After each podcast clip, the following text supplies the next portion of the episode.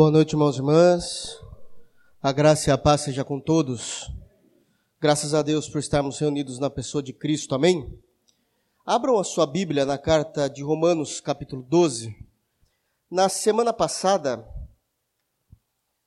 nós fizemos a exposição do verso de número 9 até o verso de número 13, do 9 ao 13. Nós vamos ler novamente, a partir do 9 até o versículo de número 21, que é o final do capítulo 12 apenas para que tenhamos uh, o devido contexto, para que ninguém se perca naquilo que nós vamos estar tratando hoje aqui. Amém? Romanos, capítulo 12, então, a partir do versículo 9. Todos acharam? Palavras do apóstolo Paulo, diz assim o texto: O amor seja não fingido, odiai o mal e apegai-vos ao bem. Amai-vos cordialmente uns aos outros com amor fraternal preferindo-vos em honra uns aos outros. Não sejais vagarosos no cuidado, sede fervorosos no espírito, servindo ao Senhor. Alegrai-vos na esperança, sede pacientes na tribulação, perseverai na oração. Comunicai com os santos nas suas necessidades, segui a hospitalidade. Abençoai aos que vos perseguem, abençoai, não amaldiçoeis. Alegrai-vos com os que se alegram e chorai com os que choram. Sede unânimes entre vós. Não ambicioneis coisas altas, mas acomodai-vos às humildes. Não sejais sábios entre vós mesmos. Ninguém torneis mal por mal. Procurai as coisas honestas perante todos os homens. Se for possível, quanto estiver em vós, tende paz com todos os homens.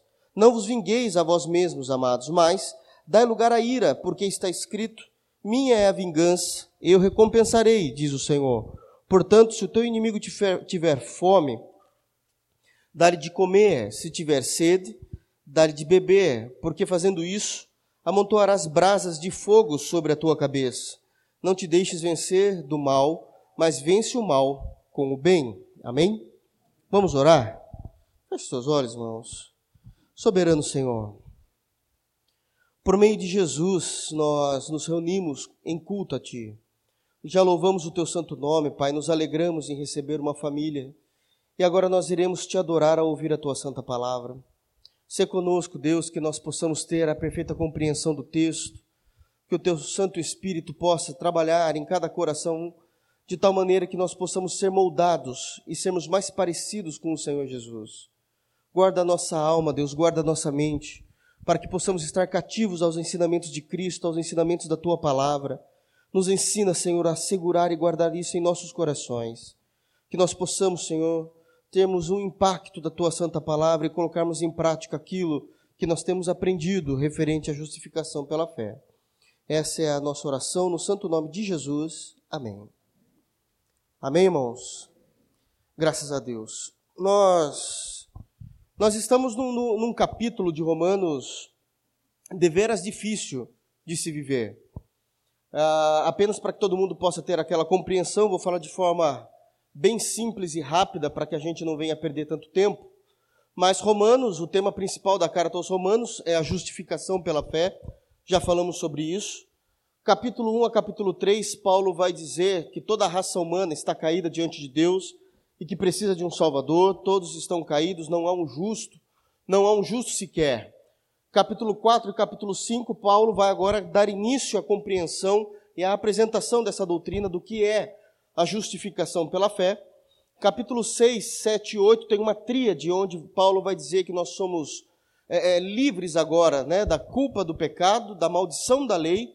E no capítulo 8 agora existe a possibilidade de termos e vivermos uma vida no Espírito Santo. Romanos 9, Paulo vai começar a falar um pouquinho o que significa essa vida no Espírito e aonde é a abrangência dessa promessa de viver no Espírito, onde ele vai falar um pouquinho sobre a teologia da salvação, como é que essa teologia da salvação deve chegar aos ouvidos e aos corações daqueles que não conhecem através da pregação do Evangelho. Aliás, é isso que Paulo está preparando os irmãos, porque Paulo, nessa carta, está querendo ir para a Espanha, onde hoje temos o nosso missionário pregando o Evangelho. Capítulo 11 Paulo vai falar um pouquinho, uma vez que é tudo por meio de Cristo, como fica a nação de Israel. E ele vai então terminar o capítulo 11, toda aquela exposição teológica doutrinária sobre a justificação pela fé. Do capítulo 1 ao capítulo 11, ele vai trazer toda a informação teológica doutrinária do que é a justificação pela fé. A partir do capítulo 12 até o final, que é o capítulo 16, nós temos a segunda parte da carta, que agora deixa de ser uma teologia doutrinária para ser uma teologia de aplicação aos nossos corações. É como se Paulo dissesse: uma vez que vocês compreendem tudo aquilo que eu tenho ensinado sobre justificação pela fé, está lá do capítulo 1 até o capítulo 11, vocês devem agora colocar em prática o padrão de um cristianismo, o que é o conhecimento e o que é, de fato, ser convertido a Jesus, conhecendo a justificação pela fé. Uma vez que eu entendo o que isso significa para a igreja de Jesus Cristo, é esse o comportamento, este é o padrão da igreja.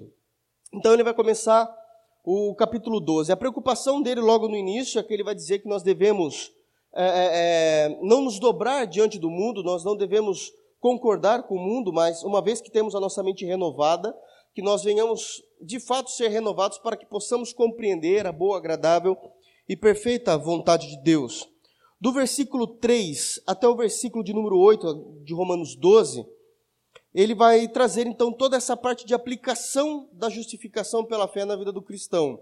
E de tudo o que ele poderia dizer, de todos os assuntos que Paulo vai tratar nesses quatro últimos capítulos da carta aos Romanos, ele vai colocar como primeiro ponto a ser esclarecido e a ser aplicado no cotidiano da igreja os dons. Então nós explicamos, né, do verso 3 até o verso de número 8, aqueles dons e como isso se manifesta na igreja, como é que isso deve ser aplicado na igreja.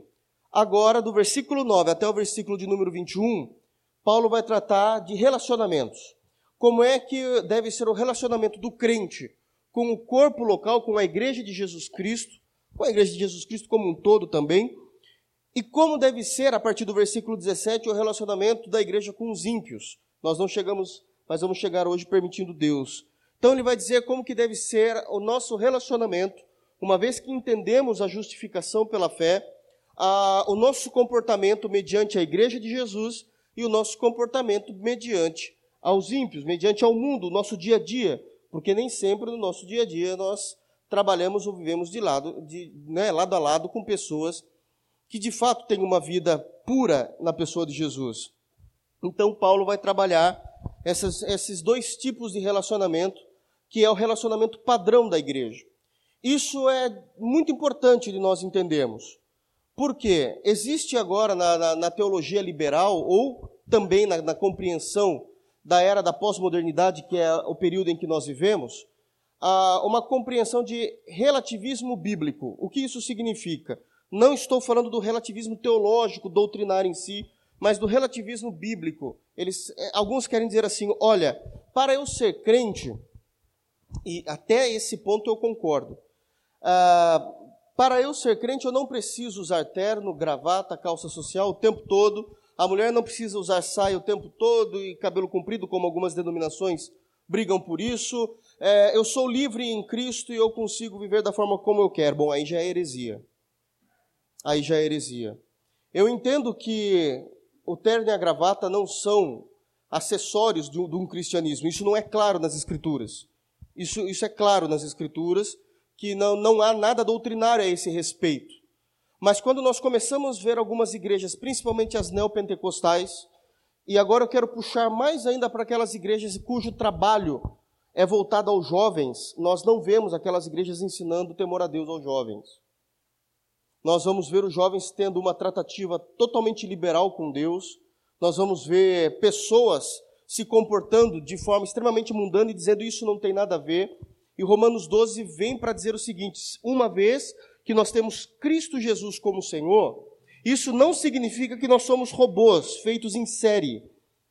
De fato, não significa. Vai existir divergências de pensamentos em muitas áreas, em muitos assuntos, até ok. Mas existem comportamentos que passam a ser comportamentos padrão daquele que confessa Jesus. E se todo crente se ater a esses comportamentos, e no caso do texto que nós lemos, quer com a igreja, quer com o mundo, esses são comportamentos em que qualquer lugar do mundo os crentes devem se comportar dessa forma. Então existe um padrão. Existe um padrão esperado por Deus. E é isso que nós temos discutido já faz duas semanas a respeito desse texto, amém? Nós falamos no, no, na semana passada, apenas para clarear a mente, uh, no versículo 9, quando ele diz: O amor seja não fingido, odiai o mal e apegai-vos ao bem, nós temos a compreensão de que esse amor não é o amor natural do coração humano. Nós sabemos que o coração humano é caído, uh, e por mais que seja um crente em Jesus regenerado pelo Espírito Santo, Paulo não estava falando desse amor. O amor que Paulo fala é o amor gerado pelo Espírito Santo no coração do crente, aquele que ele vai trazer lá em Gálatas capítulo 5, a partir do versículo 22, que é o fruto do Espírito, uma das faces do fruto do Espírito é o amor. Não somente Paulo tem essa compreensão, como Pedro. Se nós lemos na semana passada, a primeira de Pedro, capítulo 1, versículo 22, onde vai dizer a mesma coisa, que o amor não, não seja fingido, e ali vai trazer três qualificações da onde vem esse amor. E vai dizer que é a purificação das nossas almas, a fonte disso. A maneira é a partir da obediência à verdade, Pedro vai dizer isso também no versículo 22, e esse amor surge de um coração que foi purificado pelo Espírito. Então, obviamente que isso é fruto do Espírito, não é um amor natural que uma mãe, por exemplo, tem por um filho. Porque é perfeitamente possível nós olharmos e conhecermos mamães aí fora que não têm relacionamento nenhum com Jesus Cristo, mas amam os seus filhos. Não é desse amor que o texto bíblico está falando, mas é do amor gerado pelo fruto do Espírito no coração do crente. É um amor, de certa forma, sobrenatural nesse reconhecimento. É esse tipo de amor que as Escrituras pedem para que o crente desenvolva em seu coração não só esse amor, como todas as faces do fruto do Espírito. E uma vez que nós temos esse amor, nós vamos ter forças para odiar o que é mal, né, continuando no verso 9, e nos apegarmos àquilo que é bom, apegarmos ao bem, agarrarmos aquilo que é bom, através da força desse amor que é fruto do Espírito em nós. No versículo 10, Paulo ele vai continuar falando um pouco desse amor, mas ele vai trazer uma característica desse amor no versículo 10, quando ele diz amai-vos cordialmente. Continua falando desse mesmo amor. Eu estou falando rápido, irmãos, que é só um flashback aqui, tá? Nós já falamos disso na semana passada. Uh, é o mesmo amor, mas esse amor agora vem com uma, com uma qualidade. É um amor cordial, é um amor cortês, é um amor ético. Que isso é algo que eu tenho batido bastante na tecla aqui com a igreja, que os cristãos acreditam que ser sincero é ser sem educação. É aquela compreensão de, uma vez que eu sou crente, eu falo a verdade mesmo. Realmente precisamos falar a verdade, mas temos N maneiras de falarmos a verdade. E uma das maneiras que a Bíblia pede que seja feita de forma doutrinária, uma vez que nós compreendamos toda a justificação pela fé, é que o nosso amor seja ético, seja cordial. Seja uma. A, a expressão do nosso amor é com educação, é com gentileza, nós tomamos cuidado até mesmo como vamos falar, o que vamos falar, para que as pessoas não se percam, as pessoas não se nós não venhamos magoar as pessoas. E muitas vezes a gente acaba magoando, mesmo sem, sem ter essa intenção. Então, tem essa questão aí do amor, amando-vos cordialmente uns aos outros, com amor fraternal. É o amor entre os irmãos, o amor entre a igreja. Por isso que essa primeira parte do que Paulo está falando é o amor, o relacionamento do cristão com a própria igreja, preferindo-vos em honra uns com os outros, sempre trazendo a honra uns com os outros. É uma, é uma estratégia que Paulo está ensinando. Como é que eu consigo aplicar esse amor cordial com as pessoas? Porque a minha vida inteira, eu estou falando o que acontece, tá? Tô, eu estou falando em tese, mas eu sei que é real. Já tratei de casos assim. A minha vida inteira eu vivi numa família que nunca ensinou ética, cada um falava mais alto do que o outro, um brigava com o outro. E eu não consigo expressar esse amor cordial aos meus irmãos. Paulo vai trazer aqui uma estratégia. Sempre olhe para as pessoas como se elas fossem mais honradas do que você. Se você conseguir olhar para os irmãos de tal maneira que eles sejam mais honrados do que você, você sempre vai trazer honra a eles. Vai saber lidar desta forma. Né? Ah, continuando. Não sejais vagarosos no cuidado. É algo que Paulo chama a atenção da igreja. Né? É, é, muitas vezes a igreja ela aprende a verdade e se acomoda com a verdade e acaba não cuidando daqueles que precisam. Então Paulo vai dizer, olha, não não sede vagarosos no cuidado, até porque a fome não espera, o frio não espera, a doença não espera, então nós não somos vagarosos no cuidado, nós sempre estamos atentos com aquilo que temos que fazer com os nossos irmãos de fé. Sede fervorosos no espírito, é aquilo que eu também sempre falo aqui, um coração cheio do fogo do Espírito Santo, um coração sempre é, é, incendiado pelo Espírito Santo. O meu medo como igreja reformada é que nós defendemos a teologia, sem dúvida nenhuma, o estudo das Escrituras, mas o meu medo é que nós venhamos apaziguar, apaziguar não, apagar o espírito de nossos corações por amar tanto a teologia e esquecer que a teologia ela precisa ser vista no nosso dia a dia e não apenas em nossa mente. A teologia não serve apenas como enciclopédia em nossa mente, mas ela tem que descer para os nossos corações em forma do fogo do Espírito, irmãos.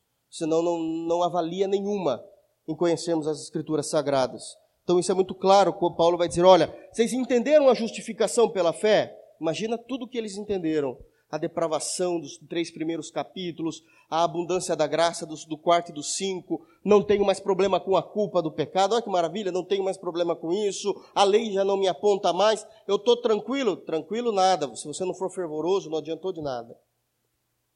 Não adiantou nada. Então Paulo vai trazer essa informação para os irmãos na aplicação, servindo ao Senhor. Alegrai-vos na esperança, na esperança daquilo que nós temos no Senhor Jesus, falamos disso, principalmente com a sua vinda, Sede pacientes na tribulação, nas dificuldades e perseveramos na oração. E terminamos na semana passada dizendo, comunicando com os santos nas suas necessidades, onde nós devemos comunicar as nossas dificuldades, aquilo que temos enfrentado, para que a gente não venha passar sozinho aquilo que não tem necessidade de passarmos. Muitas vezes nós nos trancamos e isso é uma afronta até as escrituras sagradas, impedindo a igreja de ser igreja, e muitas vezes nós nos trancamos como orgulho. Orgulho de não queremos falar das nossas dificuldades. E por último, seguir a hospitalidade. Foi o último ponto que nós falamos na semana passada, onde a igreja deixou de ser um lugar uh, onde há de fato a, a, hospitalidade. Tudo, eu, eu dei um exemplo, né, que é bíblico inclusive, que vai dizer para nós recebermos os irmãos em nossas casas. E muitas vezes nós não queremos receber ninguém por quê? Porque acabamos de passar o pano, não é sujar a casa, né? E esse é um grande erro. Ou então ah, vai vir um pastor de fora, pregado, qual esse pastor não tem condições de voltar pela distância de onde ele mora, e a gente resolve colocar ele no hotel. Não temos problema nenhum com isso. Mas, biblicamente, a compreensão é: durma em casa, come do meu pão, senta na minha mesa. É disso que o cristianismo está falando. Se precisarmos colocar ele num hotel, não temos problema nenhum, mas um pastor genuíno se alegraria também de dormir em nossas casas. Não iria ficar pedindo hotel cinco estrelas, embora eu sei que isso não aconteça. Vocês entenderam, né? É sátira isso, irmãos. Amém? Vamos continuar então? Então, Paulo está trazendo aplicação sobre isso, a toda a justificação pela fé. Falamos então do verso 9 ao verso de número 13. No verso 14, ele continua ainda falando do, dos relacionamentos com a própria igreja. Paulo continua falando do relacionamento com a própria igreja. Esse ponto do verso 14, ele vai repetir isso mais para frente nesse mesmo texto que nós lemos, mas aí com relação ao mundo. Mas então vamos ficar focado aqui somente no verso 14 primeiro, onde ele diz: Abençoai aos que vos perseguem, abençoai e não não amaldiçoeis. Paulo está trazendo essa informação do sermão maravilhoso pregado por Jesus Cristo, que é o Sermão do Monte. Lá em Mateus capítulo 5, versículo 44, é exatamente esse versículo que Jesus vai dizer e vai citar, onde não há autoridade da parte da igreja em amaldiçoar. Não existe esse tipo de autoridade da parte da igreja. Primeiro ponto que Paulo quer trazer aqui essa informação é que Paulo, através do Espírito Santo, está vetando vetando ah, o comportamento de retaliação da igreja. Da igreja. Então, uma vez que alguém nos fere, e isso vai trazer, obviamente, ira em nossos corações, eu não serei a retaliação na vida daquela pessoa. Isso é vetado. Isso é vetado como ordem doutrinária na igreja. Nós não iremos retalhar a vida de ninguém.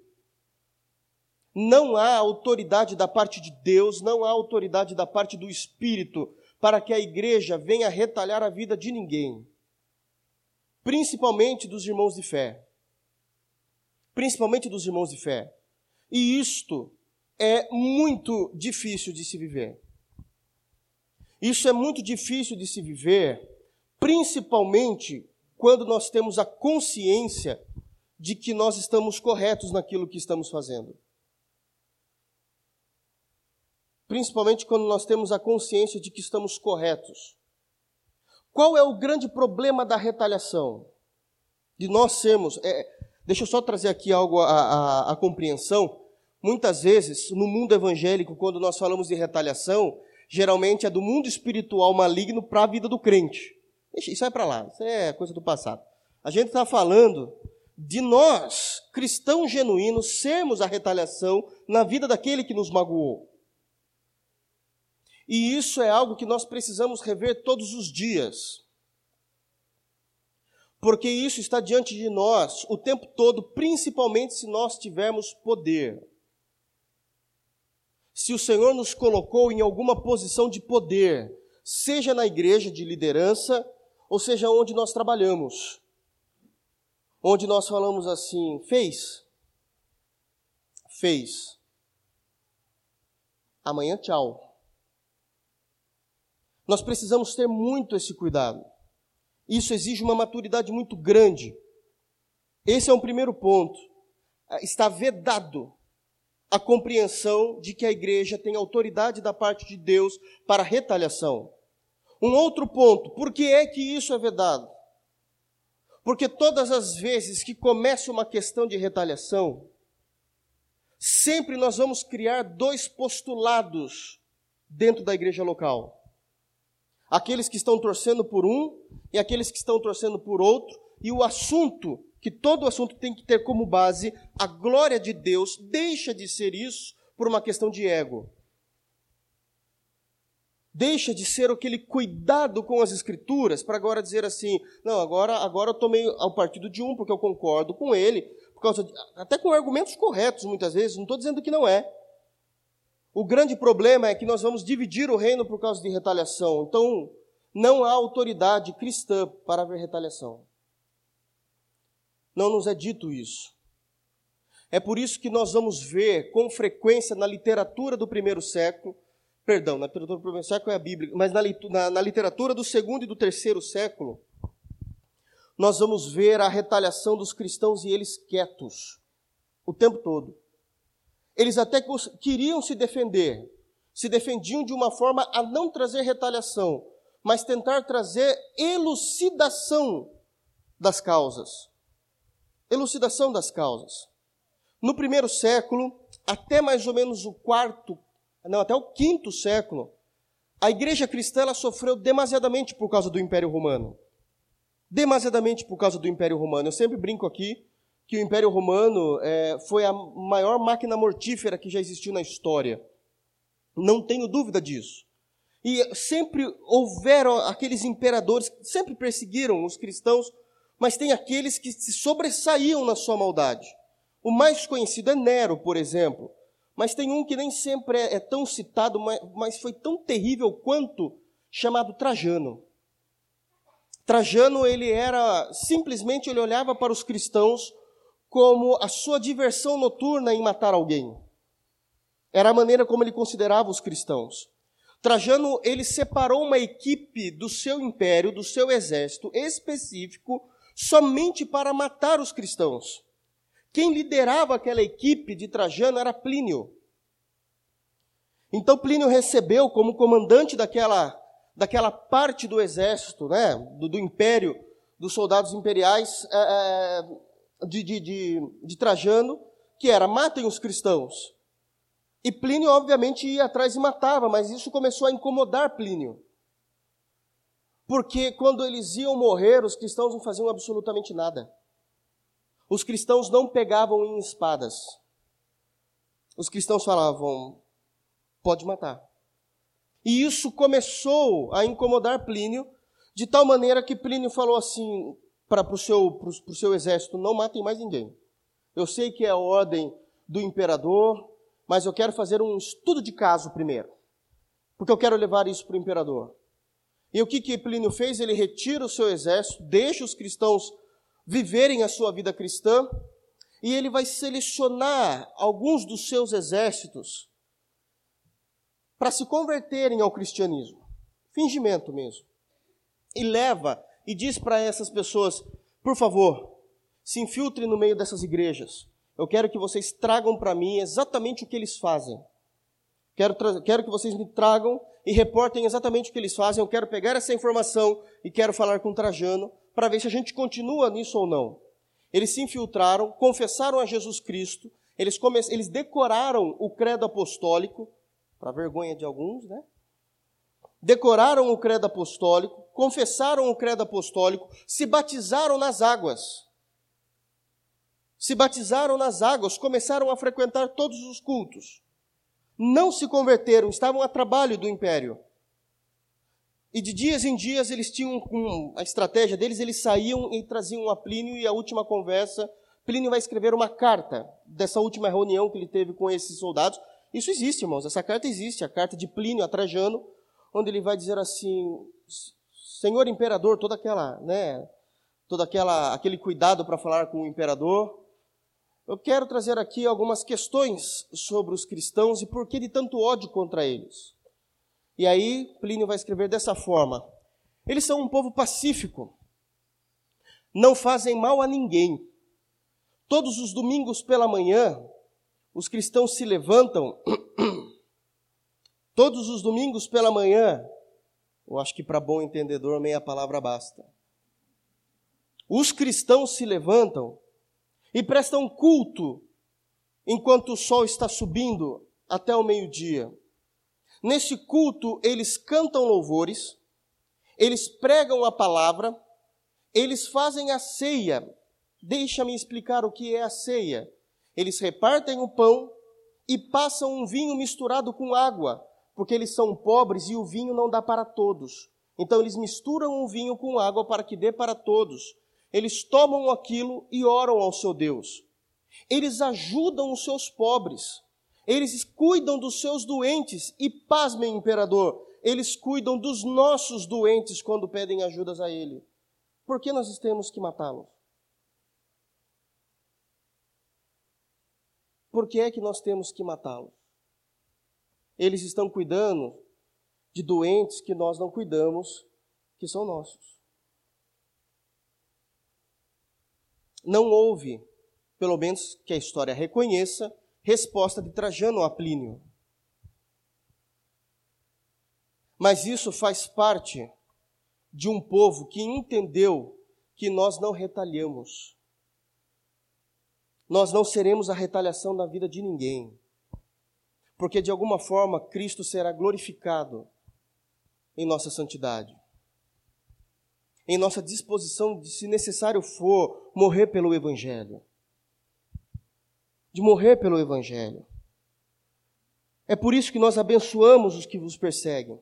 Ah, esqueci de um detalhe. E eles oravam, Plínio vai dizer isso. E eles oravam pelo império que os matavam. Eles oram pelo império que os mata. Possivelmente eles tinham entendido muito bem a justificação pela fé e a aplicação dessa doutrina no nosso cotidiano. Porque este é o comportamento do cristão desde o princípio, não adianta mudar. Não tem como ser alterado, faz parte das nossas características faz parte das nossas características, então a orientação é clara.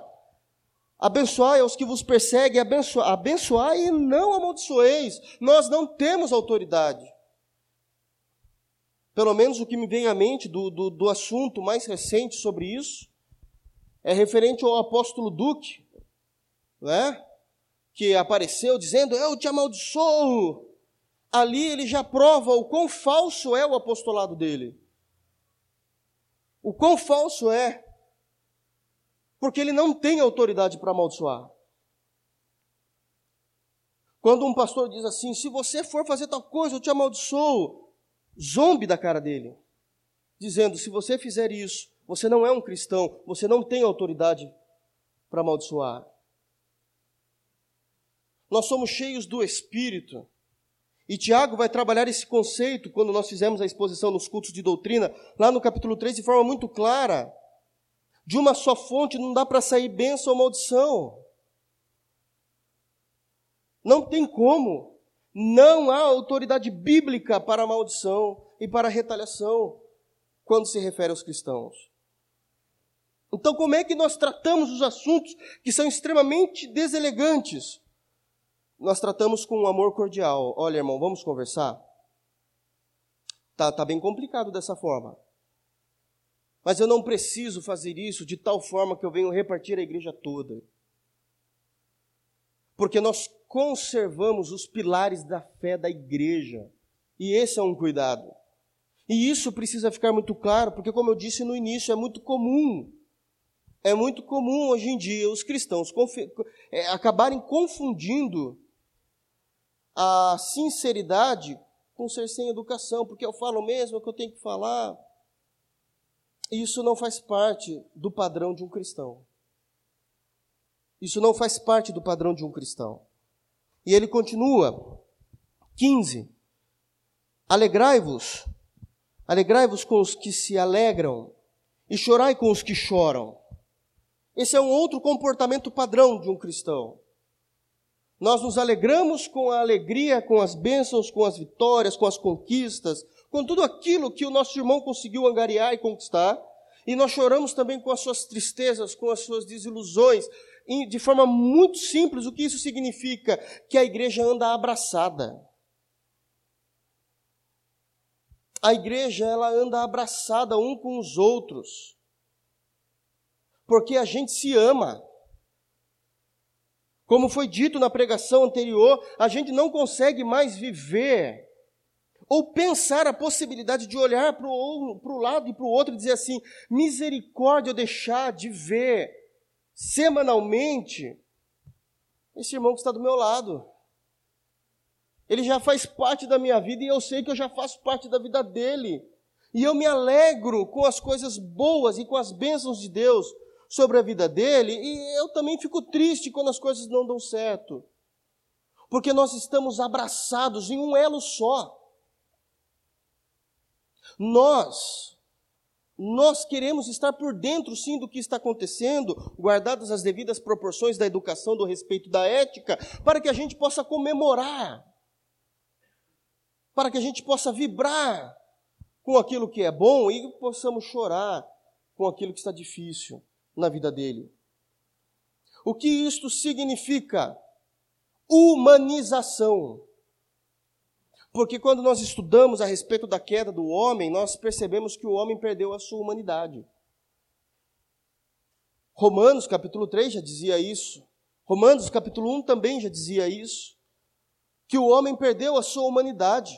Quando nós expomos aqui os assuntos sobre o que é de fato a graça de Deus, nós compreendemos que nós perdemos a humanidade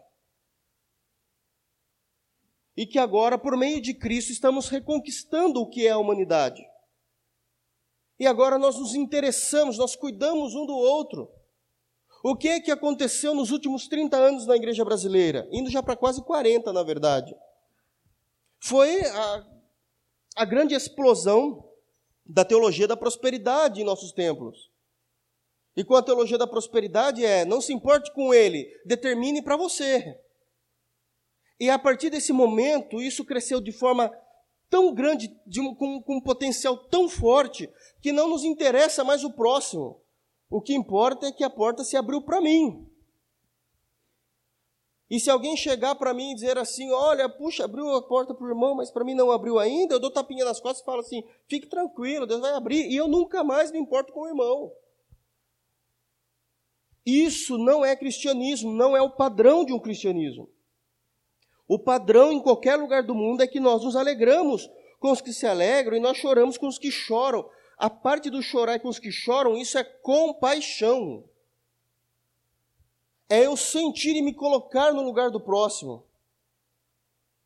Porque existem problemas na vida dos irmãos, existem problemas na vida de, de pessoas, que nós só vamos conseguir compreender se nós nos colocarmos no seu lugar. Senão tudo aquilo que nós falarmos será palavras vazias, fruto de motivação barata, fruto de, de motivação barata. Isso é extremamente sério. A igreja se ama, a igreja se elabora, a igreja se, se, aumenta, ela se estrutura no fundamento que é Cristo, e ela começa a viver de uma forma que a tristeza de um é a tristeza de todos. Jesus tinha acabado de sair de, um, de uma festa, juntamente com os seus discípulos. Aliás, é, é as bodas de Caná, estava todo mundo muito feliz. Jesus tinha realizado ali publicamente o primeiro milagre, transformado a água em vinho. Eles estavam voltando felizes, possivelmente indo embora para casa e comentando do assunto. E de repente eles vão cruzar com uma rua que tem um outro povo voltando. Ou indo possivelmente indo. Só que, ao invés daquele povo estar em polvorosa como o povo que estava com Jesus, aquele povo estava chorando. E aí, quando Jesus percebe aquela tristeza, começa a olhar, ele vai ver que no meio daquela tristeza havia um caixão. Aí vai trazer a narrativa da viúva de Naim. Estava todo mundo feliz na caravana de Jesus. Jesus parou toda a alegria e foi até aquela caravana que estava triste.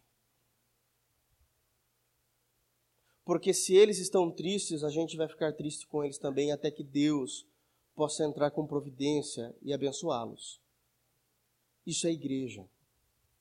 E aí Jesus pergunta, e nós já sabemos a história. Era o meu único filho, era o que me trazia o sustento, eu sou viúva, e Jesus foi lá e ressuscitou o rapaz. E o rapaz já levantou falando. E agora todos estão alegres, então todo mundo vai embora feliz, porque o Senhor agiu na vida do nosso irmão. Isso é igreja, irmãos. Isso é igreja. Deixa eu trazer para uma questão mais, uma questão prática mais simples. Bem simples, mas vocês vão entender. Termina o culto de domingo. Aí uma galera se, se reúne e fala assim: Vamos comer um lanche? Que crente gosta dessas coisas. Vamos, tem problema nenhum, vamos lá. E aí alguém diz assim: Puxa, eu não vou, eu não posso. Se você não for, por que, que você não vai? Lógico, tem que ter motivo. Não, eu não vou porque eu tenho parentes em casa. Ah, então tá bom, Deus abençoe. Não, mas eu não vou porque eu estou sem dinheiro. Se você não for, eu também não vou. Eu pago para você. Se eu não tiver dinheiro para pagar para você, a gente faz uma vaquinha. A gente come um lanche mais barato. Mas não tem como você andar separado da gente. A gente é igreja. Isso é igreja, irmãos. Vocês conseguem entender? E nessas pequenas coisas, as pessoas vão perceber que nós somos cristãos. Porque nós não deixamos os nossos para trás. Nós não deixamos os nossos para trás para morrerem. Na infelicidade de, justamente naquele domingo, não ter um dinheiro para comer. Nós trazemos eles. E a gente faz algum bem bolado. Ó, oh, não posso te dar. Quando você receber, você me paga. Se vira, mas você vem comer com a gente. Isso é igreja.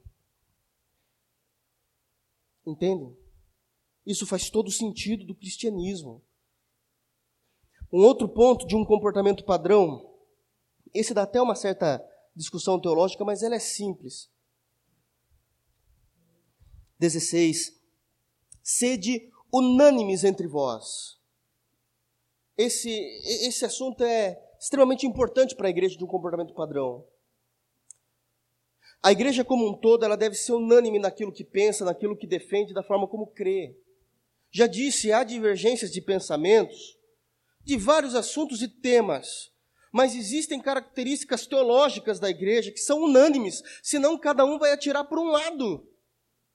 A igreja precisa ser unânime na forma de pensar, na forma como crer, na forma como defender. Aproveitando, nós aqui mesmo somos uma igreja confessional. Ele está dizendo exatamente isso àqueles homens, aquela igreja de Roma: olha, vocês precisam ser unânimes. Uma vez que vocês conhecem a justificação pela fé, trilhem o mesmo caminho. Creiam de uma única forma. Porque senão o pastor Rodolfo sobe aqui, prega uma coisa, sobe um outro pastor, prega outra coisa, vem um terceiro pastor, prega outra coisa, e aí ninguém já sabe mais no que crê. Ninguém jamais sabe no que crê. Sejamos unânimes. Precisamos ser unidos e unânimes na nossa fé. Naquilo que nós defendemos, naquilo que nós cremos. E eu preciso, já tenho falado disso há algum tempo. O melhor lugar para se aprender de fato aquilo que nós aprendemos e cremos, irmãos, não é o culto, mas é a escola bíblica nós. Todos os domingos às nove horas da manhã. É extremamente importante para vocês entenderem como é que nós cremos, por que que nós cremos dessa forma, ou no que que a gente crê a respeito de determinado assunto. Todo mundo já me viu falando, nós não somos dispensacionalistas, somos aliancistas, e às vezes as pessoas dizem assim, o que é ser aliancista? Aí sabe o que vocês querem fazer? Olha o desabafo. Vocês querem que eu explique sobre aliancismo no WhatsApp? Eu não vou explicar. Não dá. Não dá. Acorda de manhã e vem para a escola bíblica, irmãos. Simples. É, é dessa maneira que nós precisamos crer. Semos unânimes entre vós. Não ambicioneis, não ambicioneis coisas altas, mas acomodai-vos às humildes. Isso daqui é algo extremamente sério. O grande problema é, isso não significa que você não possa ambicionar em crescer na sua vida profissional, por exemplo, na sua vida ministerial, por exemplo. Não, não, não, não se refere a isso. O que Paulo está dizendo aqui, quando nós vamos ler isso, principalmente no grego, significa de ter o crescimento, o padrão da minha vida. Ele é o crivo da minha vida. Eu preciso crescer a qualquer custo. Não importa se eu tiver que ultrapassar até mesmo aquilo que Deus tem para mim. Isso não pode existir na igreja. Sabe o que isso significa? É mais ou menos assim: eu sou crente até aquilo que eu mais amo barrar ou passar à minha frente. Aí eu sei que eu vou para aquele lado e eu abro mão até do evangelho se necessário for. Eu amo tanto e eu almejo tanto algo que se existir uma oportunidade, eu nem oro a Deus para que Ele me dê sabedoria. Eu entro de cabeça. Não, nós não ambicionamos essas coisas altas. Nós nos acomodamos às humildes, se necessário for por amor ao Evangelho. A Bíblia ela não impede o crescimento e o desenvolvimento profissional, pessoal, ministerial de ninguém. Pelo contrário, manda a gente crescer na graça e no conhecimento. Manda nós nos desenvolvermmos, não sermos mais crianças, não ficar só tomando leitinho. A Bíblia o tempo todo fala de crescimento. Então não é isso que as Escrituras está se referindo aqui. O que se refere é o meu desejo, que não é Cristo, ser mais alto e mais poderoso em mim do que Cristo. Paulo diz: um cristão não tem esse tipo de comportamento padrão. Não tem. Um cristão não tem esse tipo de comportamento padrão. Tem um aqui ainda no versículo 16 que é muito difícil. É difícil até de tratar e lidar. Quando ele diz: Não sejais sábios em vós mesmos. Esse é, esse é muito complicado. Vou dar um exemplo, vocês vão entender. Sabe um herege? Aquele que comete uma infração doutrinária e não se arrepende e continua pregando aquela inverdade? Isso é um herege. Qual é o maior problema do herege? O maior problema do herege é que ele nunca se reconhece como herege. Esse é o maior problema. Você pode debater com ele, explicar para ele, mostrar muitas vezes o texto bíblico fala assim: leia. Ele lê, ele fala assim, mas não é assim. Não, mas está no texto bíblico. Não, mas lá Deus falou para mim. Esse é um grande problema que nós temos com os hereges. Ninguém se reconhece como um herege. O verdadeiro herege não se reconhece como herege. Eu só estou fazendo uma comparação com o que o texto diz. Não sede sábios em vós mesmos. Tem irmãos que acreditam piamente que eles são bons em algumas coisas, mas eles não são. E é difícil porque eles nunca vão reconhecer que eles não são bons do jeito que eles acham que são naquelas áreas. E Paulo está falando isso porque possivelmente existia esse tipo de, de crente já no primeiro século. Eu estou falando de, de, assuntos mais simples, para que seja o conhecimento de todos, mas a gente pode ir aprofundando isso. É mais ou menos assim: quero ir para o louvor. A pessoa não canta nada, mas ela acha que ela canta. Paulo está falando, pelo amor de Deus, faça uma autoanálise. Se você for honesto com você mesmo, se estiver diante do espelho, você vai ver que você não canta. Não deixe a vida da igreja mais difícil, a vida dos irmãos mais difícil. Você vai criar inimizade. Não canta nada.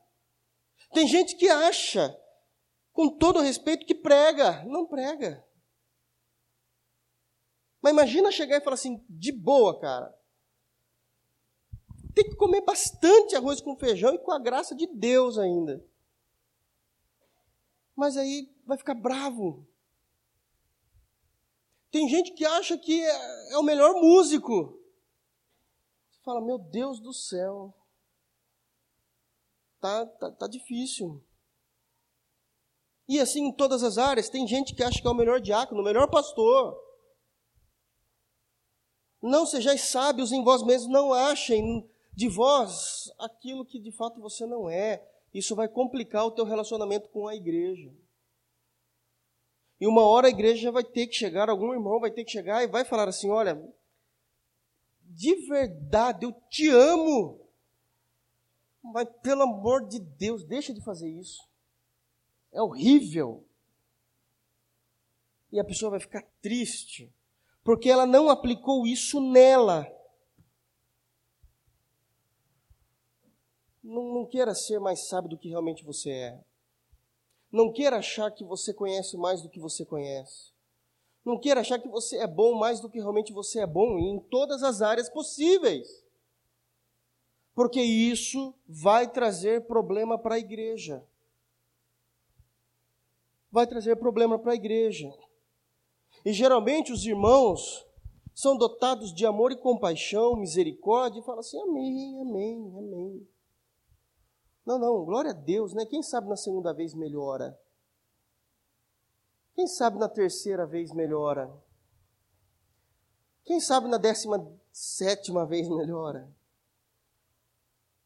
Sabe, é, eu não tenho conhecimento de música nenhum, basicamente.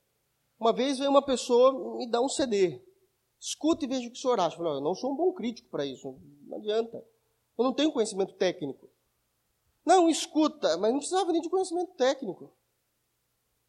Escutou, eu não escutei, não terminei a primeira música, pulei para a segunda, vai ser melhor. Não é para a terceira, tira fora. E para falar? E para falar? E geralmente isso vem de casa. Eu, eu, vocês estão pensando que é brincadeira, mas não é. Pai e mãe têm mania de mentir para os filhos. Nossa, como você é bom nisso, você é horrível. Não estou falando que nós vamos acabar com nossos filhos, mas vamos levar eles para outras áreas que de fato ele tenha talento.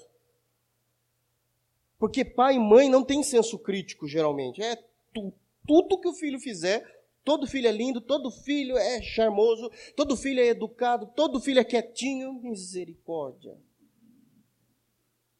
E aí a criança, é sério isso. Ela nasce sem senso crítico. Nós precisamos olhar para nós mesmos. Olha, eu não sou isso que eu estou querendo, obrigando para ser. Não adianta. Porque isso vai trazer problemas para a igreja. Aliás, Paulo deixou isso por último no relacionamento com a igreja. Em citar esse relacionamento com a igreja. Não queiram ser sábios em vocês mesmos. Isso vai prejudicar um dia você lá para frente. Vai prejudicar a igreja, vai prejudicar o corpo. Não dá para você isso. Tenta outra coisa. Vai por outro caminho. Talvez lá você vai encontrar aquele terreno onde você vai conseguir correr em liberdade nesse assunto. Isso é muito difícil, porque isso mexe com ego, Isso mexe com orgulho, mexe com amizades de anos, de anos, mas não dá. Não dá. Relacionamento com os ímpios. Agora ele volta e vai começar a falar.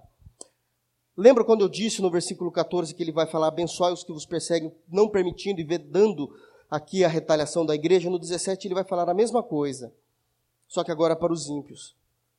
A ninguém torneis mal por mal, procurai as coisas honestas perante todos os homens. Então, já está vedado da mesma forma como é vedado para a igreja, aqui é simplesmente a primeira parte, ninguém tornais mal por mal, é vedado também a retaliação, principalmente na vida dos ímpios. Só que quando se fala de ímpios, ele vai aumentar dizendo assim, ó, procurando as coisas honestas perante todos os homens. Não apenas nós não vamos ser aquele a quem vai retalhar o ímpio, como nós vamos viver de tal forma que aquele ímpio veja o quão honesto nós somos com todas as coisas. O quão honesto nós somos em todas as coisas. É, incontáveis vezes por semana, se é que não é diariamente, em todo o Brasil, possivelmente que alguém fale em alguma empresa, em alguma escola, em, algum, em alguma família, a, a seguinte frase, ou parecida com essa, e ainda diz que é crente.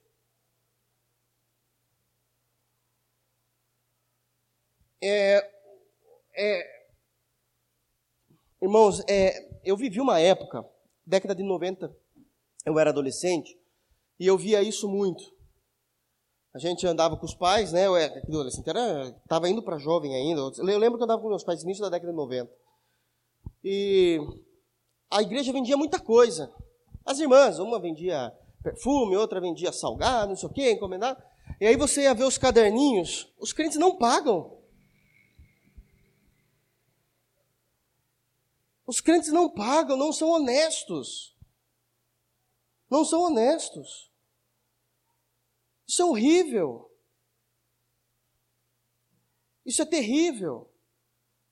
Se você for ver a quantidade de inadimplência de pessoas que de fato confessam a fé em Jesus, e não é por causa de desemprego, porque não tem como pagar, mas por ser malandro, é enorme é enorme. Nós temos que viver de tal forma que nós sejamos honestos diante de todos os homens. As pessoas precisam vender as coisas para nós na confiança do fio de bigode. Se você não assinar contrato, não, não tem problema, você é crente, eu sei que você vai voltar e vai pagar. Isso é honroso para a igreja e isso glorifica o Pai que está no céu. Mateus capítulo 5, versículo 32. Que os homens vejam a luz que é em ti, para que eles olhem as vossas boas obras e glorifiquem o Pai que está no céu. Isso faz parte também do sermão de Jesus. Então procurai as coisas honestas perante todos os homens. 18. E se for possível, o relacionamento. E se for possível, quanto estiver em vós, Tende paz com todos os homens. Existem situações que é impossível de nós mantermos um relacionamento, de amizade, de um vínculo. Tem pessoas, por exemplo, no trabalho, eu não sou bobo, que eu sei que no nosso coração a gente fala assim: olha, relacionamento com essa pessoa é só o profissional, porque não dá para ter um outro nível de amizade. Não tem como ter um, um vínculo mais próximo, é muito difícil. Mas se isso acontecer, que seja por causa da pessoa. Porque se depender de nós, o quanto estiver em nós, a gente vai ter paz com todos os homens. O cristão é aquele que consegue ter amizade com todos. Então, no que depender de nós, nós temos. Agora, eu sei que não tem como, por causa de um terceiro. Não tem problema. Mas aquilo que depender de nós, pode contar conosco. Senta comigo e almoça comigo, não tem problema nenhum. Entendem? Se depender de mim, sim. Não vos vingueis, não vos vingueis a vós, a vós mesmos, amados. mas dai lugar à ira. Isso aqui é extremamente sério. Da mesma forma como nós não temos sequer autoridade para que a gente venha retalhar a vida de alguém, muito mais nós não temos, muito menos, né, nós temos autoridade para vingar-se. Pelo contrário, o mandamento bíblico do Novo Testamento é: não vos vingueis a vós mesmos, amados, mas dai lugar à ira. Que ira? A ira de Deus. Vamos dar lugar à ira de Deus. Que a ira de Deus se vingue de tal pessoa. Isso significa, quando o texto bíblico diz Dai lugar à ira significa que nós damos a Deus a autoridade da vingança, não é a nós. Sim, dá vontade de matar, eu sei. Sim, eu sei. Isso sobe, fervilha. Mas a autoridade da vingança vem de Deus. Então o que nós fazemos? Eu, eu sei que parece cômico, mas não é. Eu quero matar, eu não posso. Senhor, está nas tuas mãos. E a ideia de vingança. É, é o que o texto está dizendo, inclusive, lá está escrito: é? minha é a vingança, e eu recompensarei, diz o Senhor. A questão é como ele vai fazer, quando ele vai fazer, é problema dele. Nós entregamos na mão dele. Esse é um comportamento padrão. Exemplo típico do cristianismo. No segundo até o quarto século era muito comum o Império Romano matar as crianças, os filhos recém-nascidos dos cristãos. E os pais nunca se vingaram, sabendo que um dia Deus iria se vingar. É muito difícil de entender isso, mas é bíblico. É bíblico. Nós, a Igreja de Jesus, não será o pilar para a aversão de qualquer coisa com relação ao governo. Nós temos o nosso ponto de vista e expomos, somos cidadãos. Mas não somos nós que vamos depredar os prédios, como tem feito aí essa bagunça ridícula que acontece por aí. Não, nós não. Nós não. E por mais que isso influencie a nós, nós não nos vingamos. Nós damos lugar à ira de Deus sobre a vida daquelas pessoas. Irmãos, e que Deus converta elas, porque se elas de fato forem sofrer a ira dele, com certeza será muito pior do que qualquer coisa que nós pudéssemos fazer para aquelas pessoas. Muito pior. Portanto, se o teu inimigo tiver fome, dá-lhe de comer. Se tiver sede, dá-lhe de beber. Isso é prático. Pisoteou, pisoteou, pisoteou, mas no dia seguinte pede um copo d'água. Está aqui, quer com gelo? Isso é ser bobo? Não. Isso é ser crente. Isso é ser crente, irmão. Mas se nós fizermos isso, existe uma promessa de Deus sobre esses comportamentos nossos. Essa parte final do versículo 20 é um comportamento, não está falando apenas do comportamento do verso 20, que é o dar de comer e dar de beber, mas é referente a todo o comportamento desde o versículo 9. Se nós tivermos esse comportamento padrão, se nós fazermos isso, nós amontoaremos brasas de fogo sobre a sua cabeça.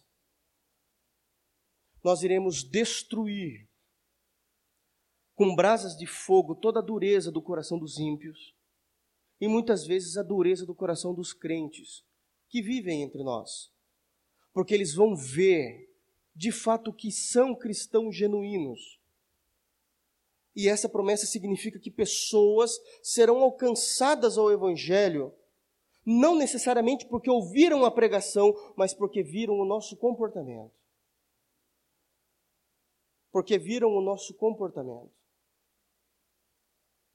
Possivelmente, nós não sabemos do final da história, mas possivelmente foi o que aconteceu com Plínio quando escreveu a Trajano. Eu não consigo matar mais os cristãos, eu não estou entendendo por quê. Possivelmente o comportamento daquela igreja ou daquelas igrejas, era na Bitínia, né, uma província de, de Roma, daquelas igrejas, amontoaram brasas de fogo sobre a cabeça daqueles soldados. E foi desconstruindo por causa do comportamento daquela igreja.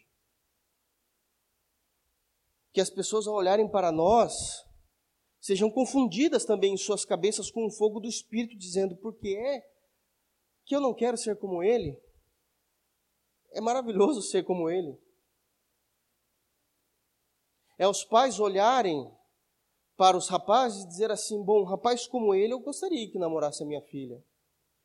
E vice-versa, uma menina piedosa como essa, seria muito bom se namorasse o meu filho. Isso muda tudo o comportamento cristão. E ele encerra dizendo o seguinte: Não te deixes vencer do mal, mas vence o mal com o bem. Porque, embora nós somos regenerados pela obra perfeita de Jesus, a obra de Jesus, infelizmente, ainda não está completa em nós. Filipenses 1,6 diz isso. Aquele que começou em nós a boa obra vai aperfeiçoar até o dia do Senhor. Mas a gente não está 100% ainda aperfeiçoado.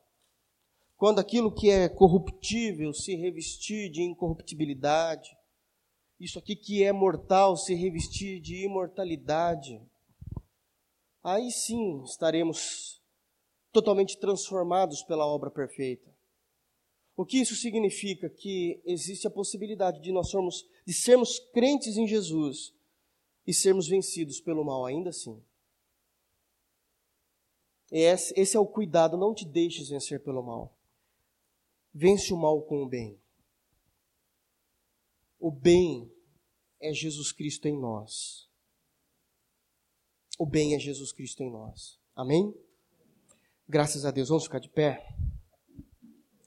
A partir da semana que vem, Romanos capítulo 13, ele vai trazer a parte de amor ao próximo e autoridades, e nós vamos tratar sobre esse assunto. O relacionamento da igreja com o Estado e como é o manifestar do amor da igreja. Amém? Vamos fechar os nossos olhos, vamos orar para que o Senhor nos, nos guarde, nos transforme de acordo com a Sua Santa Palavra. Que nós possamos, de fato, rever a compaixão, se a compaixão há em nós, para que nós possamos nos alegrar com os que se alegram, chorar com os que choram, que nós possamos rever se temos sido unânimes com a igreja precisamos rever se a gente não tem sido sábios aos nossos próprios olhos, achando, puxa, eu, eu dou para isso, dou para aquilo, eu sou assim. Não é, está atrapalhando. Que nós possamos rever se a gente não está pagando o mal com o mal, se nós não somos pessoas vingativas, que o Senhor limpe o nosso coração, purifique o nosso coração para que nós possamos ter esse padrão cristão em nossas vidas. Que o amor não seja fingido, amando cordialmente. Há tanta coisa para ser falada, tanta coisa para ser orada. Existe um, um princípio da oração onde os cristãos do primeiro século até o terceiro século eles abriam a Bíblia liam um trecho da, um trecho da Bíblia antes de começarem a orar, e no, naquele devocional eles iriam orar exatamente o texto que eles leram. Então eles liam um versículo e oravam aquele versículo. Talvez seja uma boa ideia nós fazermos isso com Romanos 12. Nós lemos lá, verso 9: O amor seja não fingido, e Senhor, como eu preciso disso desse amor fruto do teu espírito em mim. Não sejais vagarosos no cuidado e orarmos sobre isso. Eu tenho sido vagaroso em cuidar do meu irmão. Tenha misericórdia, me dá uma visão mais ampla para que eu possa socorrer os aflitos nos seus momentos de angústia, sem que eles sofram mais do que já estão sofrendo. Que o Senhor guarde os nossos corações, irmãos. Vamos orar? Soberano Senhor, por meio de Jesus, Senhor, nós te glorificamos pela palavra pregada. Quanta coisa, Senhor, quanta coisa que compõe o padrão de um cristianismo. Quanta coisa compõe o padrão de um genuíno cristão. Tanta coisa a ser mudada em nós, Senhor. Olhando para nós mesmos, parece que nunca iremos alcançar esse padrão, mas na pessoa de Jesus nós conseguimos alcançar. Por meio de Cristo nós conseguimos alcançar. Transforma a nossa índole, transforma o nosso caráter. Transforma, Deus, cada esfera da nossa existência, de tal maneira que aqueles que são de fora e até mesmo os que são de dentro, ao olhar para nós, consigam enxergar esses padrões estabelecidos pela tua palavra em nós. No santo nome de Jesus. Tudo isso fruto da compreensão da obra perfeita de Cristo na cruz, a justificação pela fé. Nos ajudas a termos, Deus, o fruto do Espírito expressado no amor em nós. Nos ajuda, Senhor, a sermos cordiais uns com os outros, honrando uns aos outros, a não sermos vagarosos no cuidado, sendo fervorosos no espírito. Nos ajuda, Senhor, alegrar com os que se alegram, a chorar com os que choram nos ajude, Deus, a sermos uma igreja unânimes entre nós. Longe de nós considerarmos sermos melhores do que aquilo que realmente somos em determinadas áreas e acabarmos sendo um tropeço na vida dos irmãos. Nos ajuda a não tornar mal por mal a ninguém, Senhor, procurando as coisas honestas perante a todos os homens. Longe de nós temos um espírito vingativo, que nós possamos reputar tudo a tua ira, Senhor. Esse é o mandamento bíblico. No tempo certo, da tua forma, se assim o Senhor desejar, o Senhor irá vingar. Mas nós oramos pela conversão destes, Senhor, para que não caiam, para que não caiam nas garras da tua ira. Uma vez que eles caiam, ninguém mais pode tirar Ninguém mais pode tirá-los da tua ira, Senhor. Ajuda-nos, Deus, a viver uma vida bíblica, onde nosso comportamento venha refletir a graça e a glória de Jesus Cristo. Muda-nos, Senhor. Muda-nos, Senhor. De tal maneira que que Ciplínio infiltrasse os seus homens entre nós, nessa igreja local, ele pudesse retornar atrajando com as mesmas palavras que ele escreveu no, no, no terceiro século. Em nome de Jesus, essa é a nossa oração. Que nós possamos ser um reflexo dos céus para aqueles que vivem na impiedade, de tal maneira que nós venhamos amontoar um monte de brasas na cabeça deles, quebrando tudo aquilo que eles acham a nosso respeito, porque viram o nosso comportamento. É no santo nome de Jesus que oramos. Amém. Amém, irmãos? Graças a Deus. Quanta coisa, né, irmãos? Que o Senhor nos ajude.